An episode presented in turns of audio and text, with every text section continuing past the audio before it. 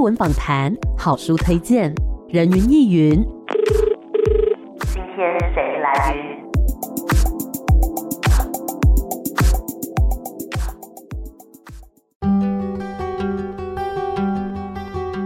人云亦云。今天我来云。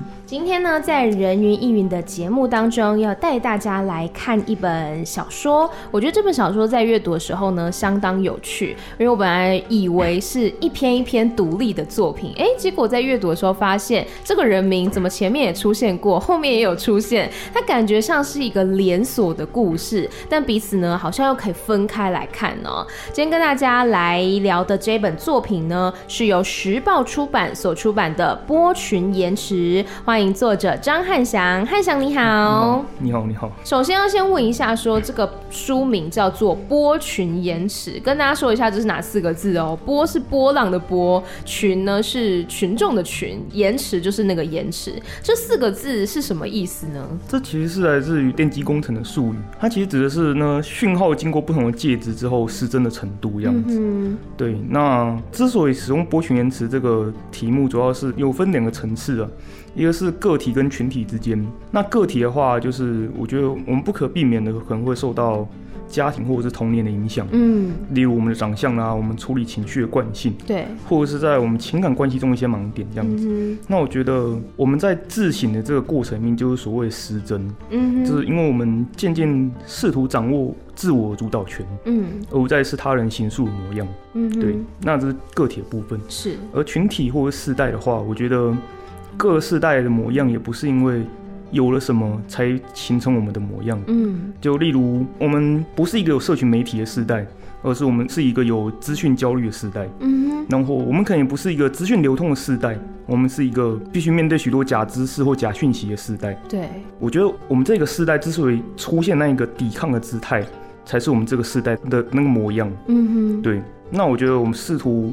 成为我们自己，然后并面对之后，我们才遇到的问题。这种后知后觉，或者是有时候大智若愚的时候，就是我所想说的波群言辞。嗯哼，对。那我比较想知道，是你本来就想要传递这样的概念，还是说你是先接触到这个词呢？你是本来就知道波群言辞这个词的概念吗？嗯，我是后来才知道的。哦，对，应该说这有有点像是我在写作之后慢慢建立起来的人生观，或是个人美学。嗯哼，对对。了解，所以我觉得其实我们每个人活在这个世界上，好像很难真的去独立的活着。我觉得多多少少的你都会受到旁边的一些影响，但是。我觉得这就跟这整本书的设计好像有点像，你可以是独立的活着，你又可以跟其他人有关联的活着。嗯、就像这本书里面每个篇章，它看似独立，但是跟其他篇章又有连接。为什么会这样设计呢？因为我在写作的时候，我会慢慢了解到，就是人很容易被自己的目标就是画地自限。嗯，所以我一开始在写的时候，其实我并不特地的去定定目标，就我一开始并不设计说故事应该就要长什么轮廓这样子。嗯，对。那随着我慢慢写的时候。一开始我可能只能驾驭短篇的故事，那慢慢的我开始有能力让故事越写越长，然后或者是让各篇的主题慢慢的连贯这样子。嗯哼，那也是用这个方式，然后我才有一个空间可以去做类似腔调或是语言的实验。嗯，对，因为我觉得每个故事都有自己最适合的腔调跟姿态这样子。是，对，那我掌握自己的基调。在为各个故事就调整不同的腔调或者情绪。嗯哼。那在这本书当中，你分成了三部，这三部有什么不一样吗？嗯、或者说，它每一部有没有一个主要的主旋律或色彩之类的呢？第一部的话，会比较像是在空间大幅度的空间跟时间上，嗯，从一开始的台湾，然后到香港，然后到纽西兰这样子。嗯哼。然后在时间上也是先从我爷爷那一辈开始说起，不断在开始接到我们这一个时代。是对，那第二部的时候才开始非常细微开始讲我们这个时代会遇到的问题，嗯哼，或人跟人之间的距离，或者是我们的一些彷徨这样子，嗯哼。那第三部的时候则再把这两条主线做一个收束。那刚刚有讲到说，就是故事里面其实有提到像台湾啊、香港啊、纽西兰、嗯、这些地方，它分别代表了什么样不同的意象呢？台湾指的当然就是我所生长的土地，对。那香港的话，则是反送中之后，就是台湾必须要面对的课题，嗯哼，例如香港的移民，或者是台湾对于中国的态度跟形式这样。嗯，那我觉得香港的反送中是一个台湾还在持续发酵的选择跟未来。嗯，对，那。纽线的话，则比较像是一个介于西方国家跟亚洲之间的中介点。嗯哼，就纽西兰其实离台湾算是非常的近。嗯，但是他们的人文习惯或什么的，完全是一个西方国家，好像完全不属于亚洲那个部分。是，对，嗯哼，对。那其实我写台湾或者是香港和纽西兰，但其实最重要的，其实是我那个刻意不去提及的中国。嗯，就换而言之，可能我是用写了什么去勾勒那个我刻意没写的部分。对。因为我其实我个人不喜欢大张旗鼓的呐喊，嗯，但我也不想袖手旁观这样子，嗯、没错，所以我使用这样的方式，嗯。所以有自己的家乡，然后呢，也有看似遥远的彼方，但其实跟我们还是相当有连结的。对对对，嗯哼。那在整本书当中，你有没有自己比较喜欢的作品呢？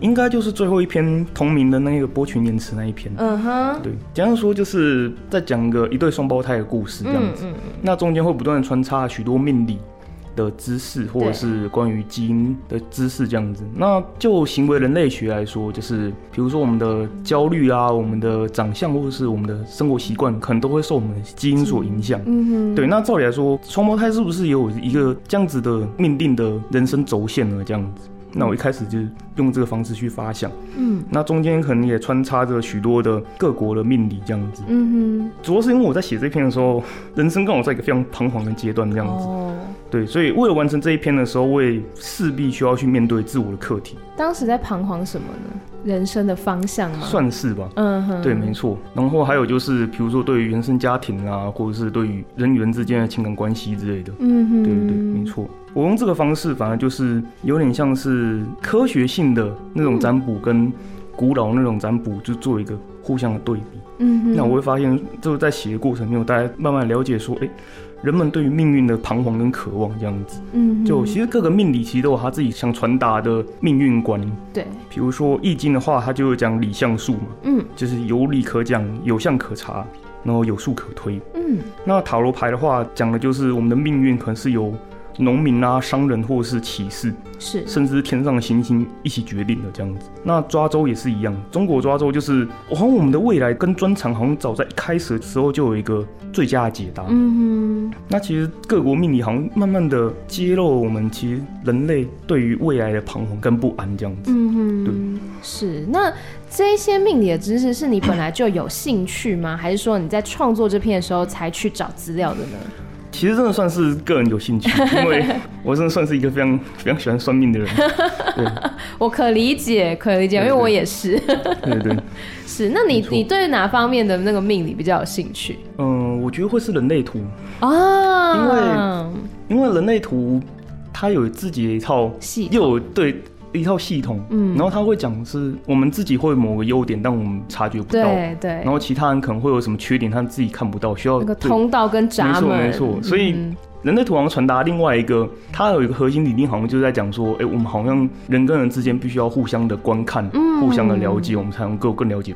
自己这样子，是因为他说他是我们的出场设定嘛，嗯、每个人生下来出场设定，而且我觉得其实有时候会觉得蛮有趣的是，他不是会说他是什么生产者啊，然后什么投射者啊之类的，然后有的时候呢，就是跟一个人相处，比如说认识新朋友知道，然后发现说，哎、欸，他是什么什么者哦，难怪跟我这么合，可是会不会这其实也是一种后见之明呢？嗯，就我觉得。我着迷于占卜这件事情，反而是着迷在他试图给予的一个答案，嗯、对，就是人类到底有多彷徨，所以才需要知道说人跟人之间有多少交集，或者是多么的靠近，嗯、是对，没错。这让我想到，比如说每一次看那个星座运势的时候，嗯、我们好像都会下意识的去选择看那一些我觉得准的部分。明明他讲了很多，可能六句话，其中有三句是准的，三句是不准的，嗯、但是我就会觉得哇，好准哦、喔，因为里面有一半是对的。对，我觉得好像人们很需要去寻找一个答案，然后来让自己。比较有方向吧，就像你说的，嗯、不至于这么的彷徨。对对对。嗯哼，那么我回到一个原点呢、喔，就是你是从什么时候开始喜欢写作的呢？什么时候开始喜欢写作？我从国中就开始写作了。嗯哼。对，那在国一的时候。对，当时是怎么发现说自己喜欢写作这件事？当时只是想写故事而已，因为那时候那个年纪就是很常看，比如说倪匡啊，或者是。嗯没有那个年纪，一般的小朋友好像不会看倪匡。对，没错。国中好像，嗯，我好像没有在看那个。然后那时候就开始在看故事，嗯，对，没错。然后那时候觉得，嗯，这样子好像也可以。那我就觉得，那我也想试着写写看，嗯，就是开始写故事。嗯哼。但那时候对于故事的了解跟现在当然已经不同了。对。对，那一开始的时候，真的确实就是觉得。想写也看故事，嗯，对，没错。那后来在写的过程当中，有遇到什么样子的，比如说进步或者是困难吗？啊，因为刚才您讲到国中了，嗯、那我觉得，好，国中我第一个遇到最冲击我的事情，就是我在写故事的时候，嗯嗯，我第一次理解到什么叫文学。哦，就因为。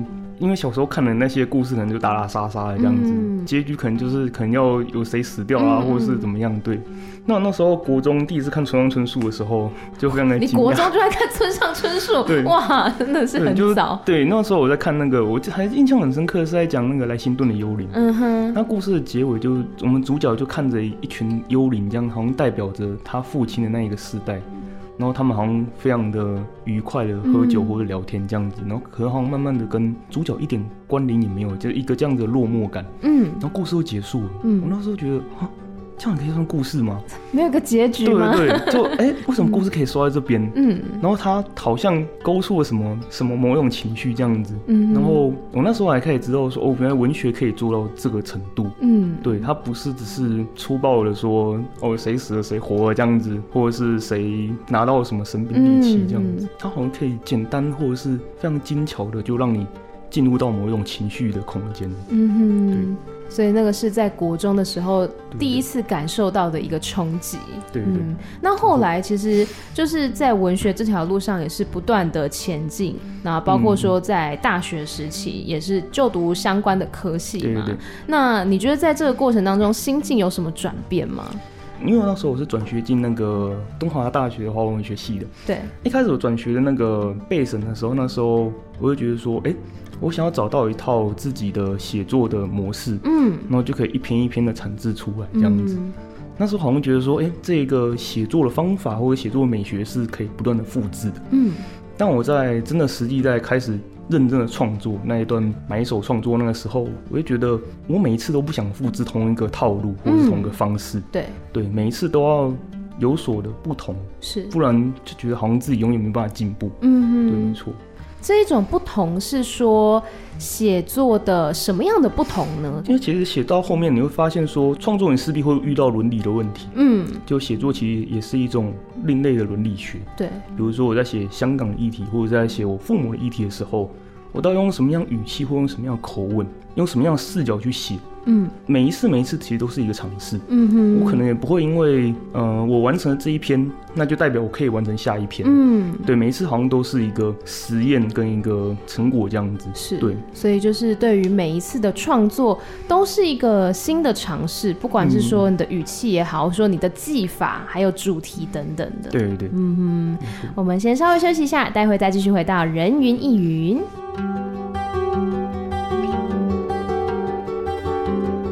欢迎回来，人云亦云。今天呢，在空中跟大家分享一本小说，是由时报出版所出版的《波群延迟》。欢迎作者张汉祥，汉祥你好。嗯，你好，你好。是我们刚刚呢，其实有聊到“波群延迟”这四个字的意思哦。嗯，那也有更回溯到当初汉祥是怎么样开始创作的。我只能说，国中开始读倪匡跟村上春树，真的是蛮蛮不一般的啦。嗯，我国中的时候到底在干嘛？我完全不记得。活动的时候有没有接触到什么文学？但我只能说，就是我觉得这个文学之路真的启蒙的相当早哦。那接下来想要请汉翔来谈谈这个书中的一篇作品，叫做《喜欢的事》，因为我很喜欢这一篇。哦，对，所以 想要问这一篇它的内容跟主题是什么呢？呃，这一篇的话，它其实讲的是一对母女在相同年纪里面不同选择。嗯，就比如说，哎、欸，第一个段落是妈妈跟女儿各自的十八岁，对，然后到第二篇可能是各自的二十几岁到三十几岁，嗯，然后到最后到四十几岁这样子。是。对，那之所以一开始写这篇的时候，是因为我妈常会跟我念，就是说，哎、欸，我在你这个年纪的时候 就已经结婚生子这样子。对，那我好奇说，到底我跟我妈的差距在哪里？这样子，嗯、同样年纪一定都有相同的人生焦虑这样子。那我们好像所做的抉择却让我们完全的截然不同这样子。嗯、对，那我那时候在查找资料的时候，我觉得慢慢的这个疑问就越来越巨大。嗯，就比如说像我妈年轻的时候，其实非常喜欢一首歌，叫做《化妆舞会》。嗯嗯嗯，它里面的歌词就是说，哎、欸，朋友们都说我长得平凡而无味。却没有人注意到我的内在美。嗯，那我爸那个年代很红的一首歌叫做《我很丑，可是我很温柔》。嗯哼，对，就父母在我们这个年纪的时候，一定也有过那个容貌焦虑的时期。嗯，对。但换作是我们这个时代的时候，我们的流行音乐或我们的歌词很少在讲自己丑。我们这个时代会用一个比较圆滑的方式去包装这样子。那我们这个包装可能是穷，我们可能会讲自己穷。例如，因为我们穷的时候，我们可能没有时间去打理自己。可能没有时间去健身房，或是没有时间买好看的衣服这样子。嗯，这种可以知道，即使容貌焦虑，我们对美丑的标准都不一样，然后我们对于怎么去表达自己都会不太一样这样子。嗯，对，没错。所以，我们好像在相同年龄的时候，就是这么的相似这样子。嗯，那到底是从什么时候，我们的？我跟我们父母的价值观开始出现差别，甚至进而产生我跟我们父母之间的冲突这样子。嗯，就换而言之，就是如果穿越时空。我们能够跟父母成为朋友吗？嗯，对，这是我一直在好奇的问题。嗯，对，那我用这个方式，到女儿四十几岁的时候，重新回看自己可能已经六七十岁妈妈这样子。嗯，我也试着把我父母那一辈的人生写过一遍。嗯哼，对，是，我觉得很多人都会说，小时候啊，都会常说，我长大之后才不要变成你这样子的大人，嗯，但是。曾几何时，当我们慢慢长大之后，你会发现自己长大之后的一些特质，恰恰就是小时候自己最不喜欢的。那是从什么时候开始出现的转变？我觉得我自己啦，我自己会觉得说，慢慢长大之后会发觉有很多事情，小时候还是太天真了。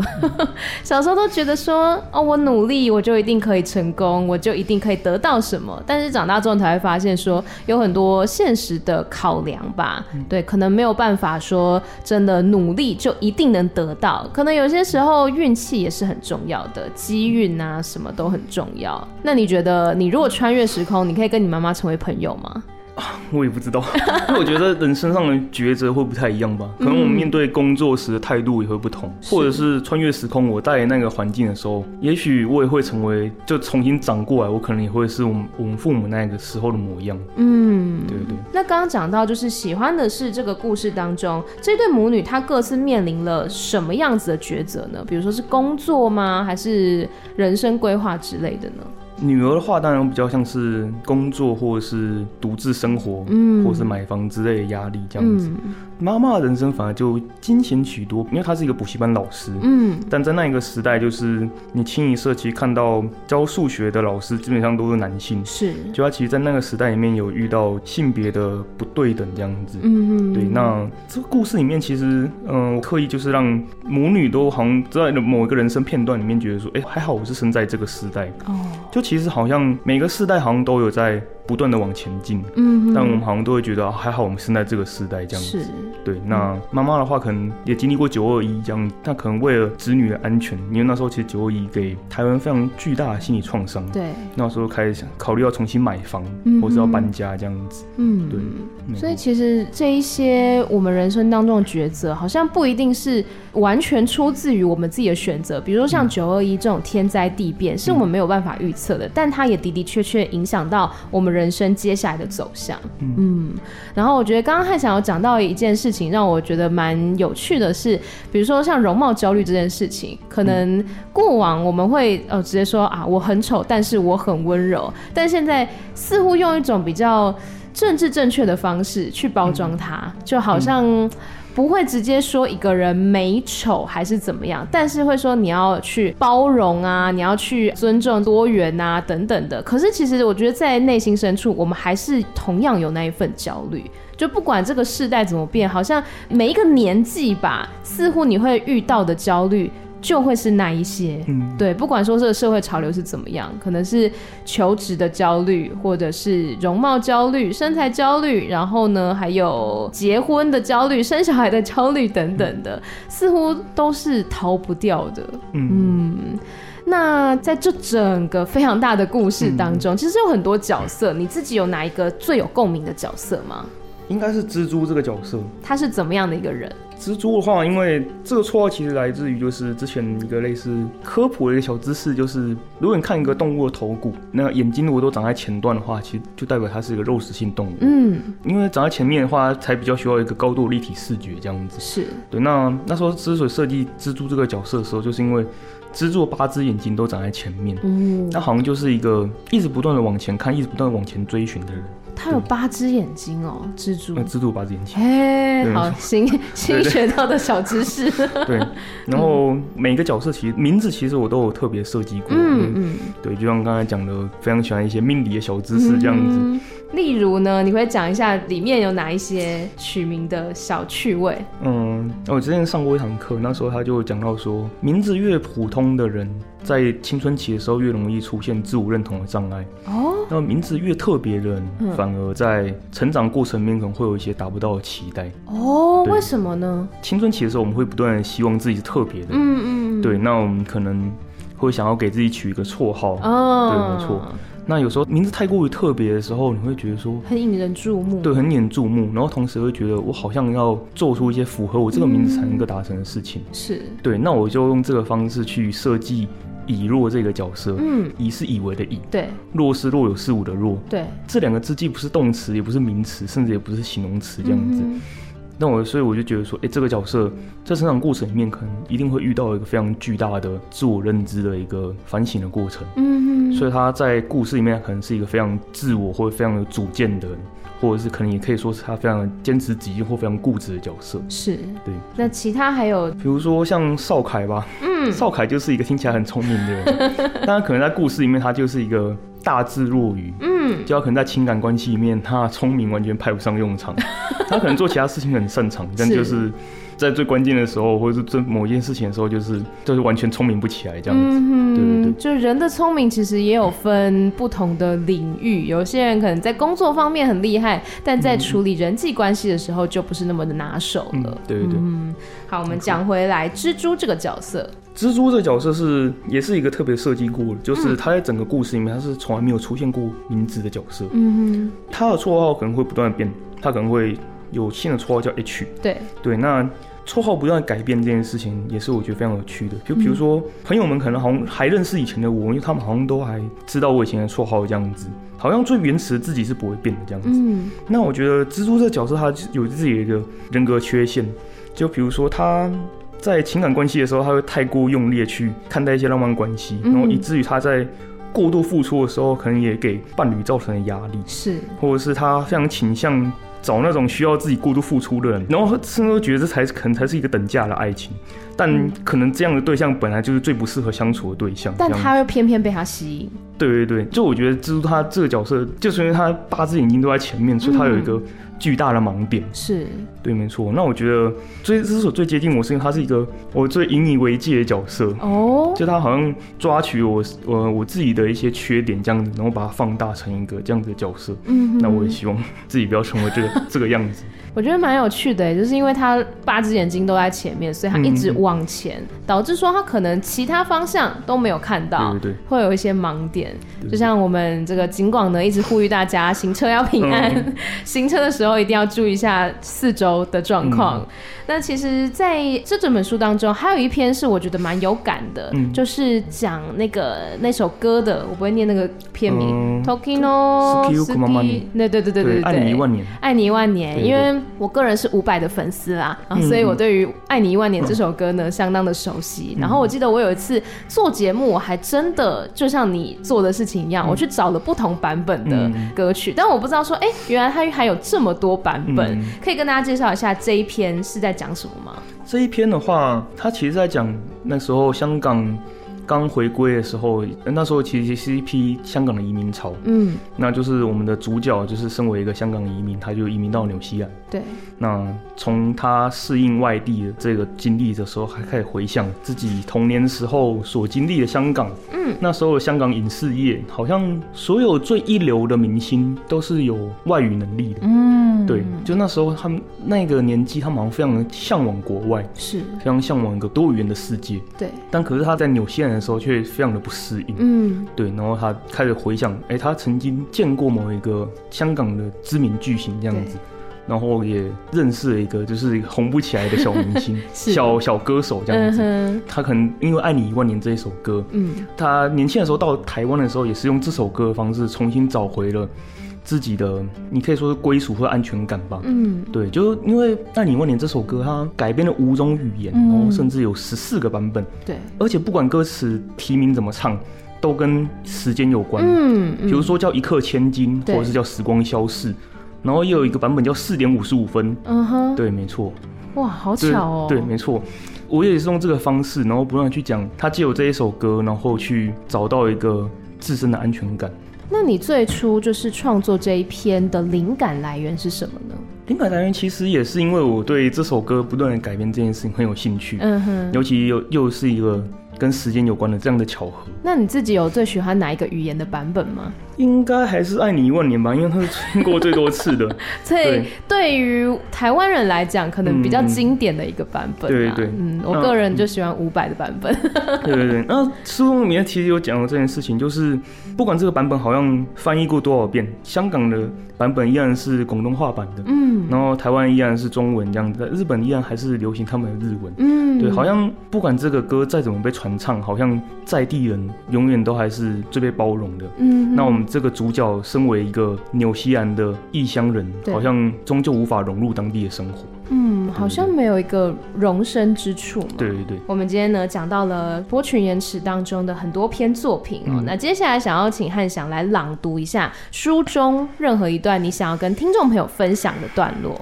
嗯，我挑的是那个波群延迟里面占星术的这个段落，三百三十四页。此刻我们仰望星空。你知道那些编撰出来的星座和命运都只是成人的童话。我们向来善于用圆满的故事去解释混乱无序的过去与未来，只为能在这飘忽不定的世界里踏实的等待明日的到来。羊头余生的神灵，误中毒箭只能以死解脱人马，一年只能相见一次爱侣。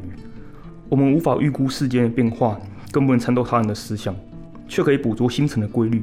因此，天上的星星，那苍茫宇宙里无数道缓慢的岁月。印这片延迟的时空图像，更像是我们渴望的命运。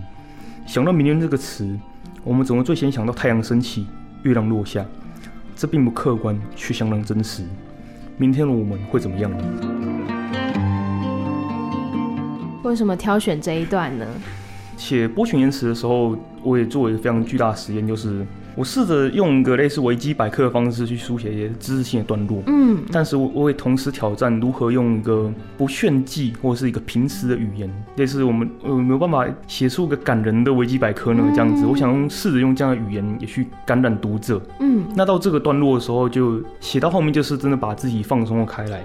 就那时候已经掌握到了一个平时的语言，你不需要特别造作的用一些巨大的情绪去掩盖这样子，你不需要那么用力去说服你的读者，嗯，对，你只要把你所感受到的那些东西平时的铺陈开来。这个段落刚好在我写的时候，在一个被禁锢之后解放的那一个瞬间，嗯，对，对，对。所以这一篇是这本书当中比较早期还是比较晚期的作品？嗯，是比较晚期的。好，哎、欸呃 算算是中间，算是中间。对对对，没错。哦，那哪一篇是最晚完成的？你记得吗？最晚完成的应该是那个《爱你一万年》那一篇。哎、欸，对对对。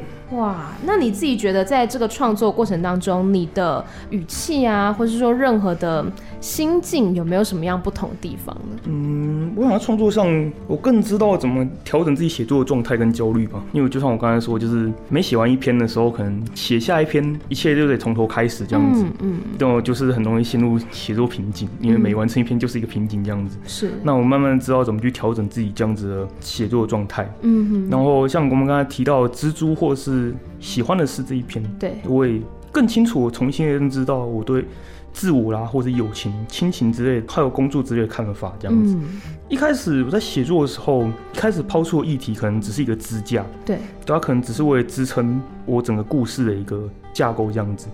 但后续在写的时候，我却得更全面的去认真、仔细的审问自己，比如说香港对我而言到底是什么？嗯，然后命运啊、婚姻或是家庭这样子。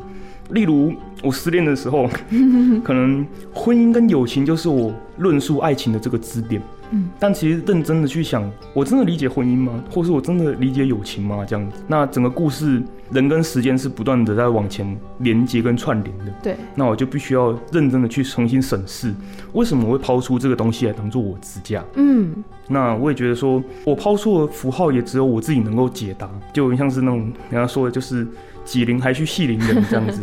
嗯，那也是用这个方式，再加上刚才那个波群延迟的段落，我也试着找回我自己一个最原始的或者最平实的一个语言。嗯，就我不需要再装腔作势，或者是不需要用一些很炫的语气或文字，我也可以好好的讲一个故事这样子。嗯，感觉每一次创作对你来说都是一个不断的向内探寻、不断向内叩问的一个过程。嗯那你有想过下一个作品？现在这样会不会又要在逼你？下一个作品有想要规划什么样子类型的作品吗？会还是要写小说吗？还是下一篇应该也会是小说，但没有想说要尝试其他的文类吗？嗯，我有写诗，但也有写散文。不过我觉得那都。就我觉得我写那些文体的天花板都比较低，嗯哼，就是我可以知道说我大概很难再往上精进，嗯，对，没错。那小说可能是因为我看的多也写的多这样子，所以我比较知道自己还可以往哪里去精进，嗯哼，对。那下一篇的话，可能会想写一个不认识的自己吧，嗯，对，就是人好像会有时候失去某一部分的自我，或者是看不到自己，嗯，比如说你今天某天你中了一个大乐透这样子，你可能会开始出现说，哎。我到底需不需要买房呢？还是我应该，oh. 还是我应该去买车？还是我应该去投资什么东西？嗯，就当你有那个能力的时候，你的那个深层的欲望才会被长出来。那个时候，你才会看到一个你所不认识的自己。嗯，对对对，非常的期待。这个故事已经在进行当中了吗？还是还在构想？嗯，都都还都还很前期，因为像我刚才说的，就是。每一篇一开始都是一个巨大的实验嘛，每一篇都是这样子。嗯、那这本书完成之后，我突然觉得说，哎、欸，我现在已经不需要不限定说一定要在某个小小的画布上面画了。嗯。可是你突然跟我说，一整个操场都可以是我的画布的时候，我魂不知道我要开始从哪里下手。对，这肯定是我这个阶段遇到了一个瓶颈。是，对，没关系。希望希望还可以有办法克服。是我们。刚出这本书嘛，我们再酝酿一下下一本作品，嗯、相信也可以再跟这个读者朋友们见面的。嗯、那今天呢，跟汉翔来聊到这一本《波群延迟》，觉得感受到很多汉翔的创作观，然后还有呢，在这个故事当中很多的一些小巧思、小设计等等。嗯、那最后汉翔还有没有什么话想要对听众朋友说的呢？呃，《波群言辞》这就是里面的十篇故事，其实我都用十种不同的风格跟腔调去讲述。十种不同的焦虑跟彷徨这样子，嗯、那有的部分是我对上一辈的疑问，然后有的是我对我们这个时代对于相逢还有离别的彷徨。我觉得在人会有那个我们无法剥除那些枷锁，比如说情感关系中的盲点啊，或者是一些情绪的惯性，嗯，或者是价值观的偏误之类的。但我觉得我们除了在痛苦之中发现自己。我们所深爱的人事物，其实也在牵引着我们的未来。嗯嗯，对，像我有个朋友，就嗯，这可能有点扯远这样。我有朋友他可能他高中的初恋可能是一个波兰的交换生哦，对，但他后来分手，然后往后他们也没有再往来这样子。嗯，就你可以说这段关系一瞬即逝，但是可能就因为他之前有稍微接触过一点波兰语的基础，对，那他大学毕业后就是自学，最后去了波兰工作这样子。哇。对，那我觉得这一部分也可能也解释，就是嗯，我喜欢听故事呢，我也喜欢讲故事，嗯，然后最后我也喜欢探究许多彷徨的终点这样子，同时也非常的珍惜身边人事物，最后才让我在此刻完成这样子的一本书，嗯，对，就除了我自己自身的课题以外，其实我所爱的事物也牵引着我的未来，这样子。是的，我觉得人的命运啊，还有未来，好像真的是很难说的。有些时候，你就是会突然遇到了某件事，遇到了某个人，然后呢，就改变了你接下来人生的走向。但是，他也不会说是一直走到终点的，你可能中间又有一个转折等等的。所以我觉得能够有这样子的作品来陪伴我们走到下一个人生的路口，我觉得也是蛮好的。那今天呢，非常感谢汉翔来到我们节目当中，谢谢你，谢谢谢谢，谢谢，拜拜，拜。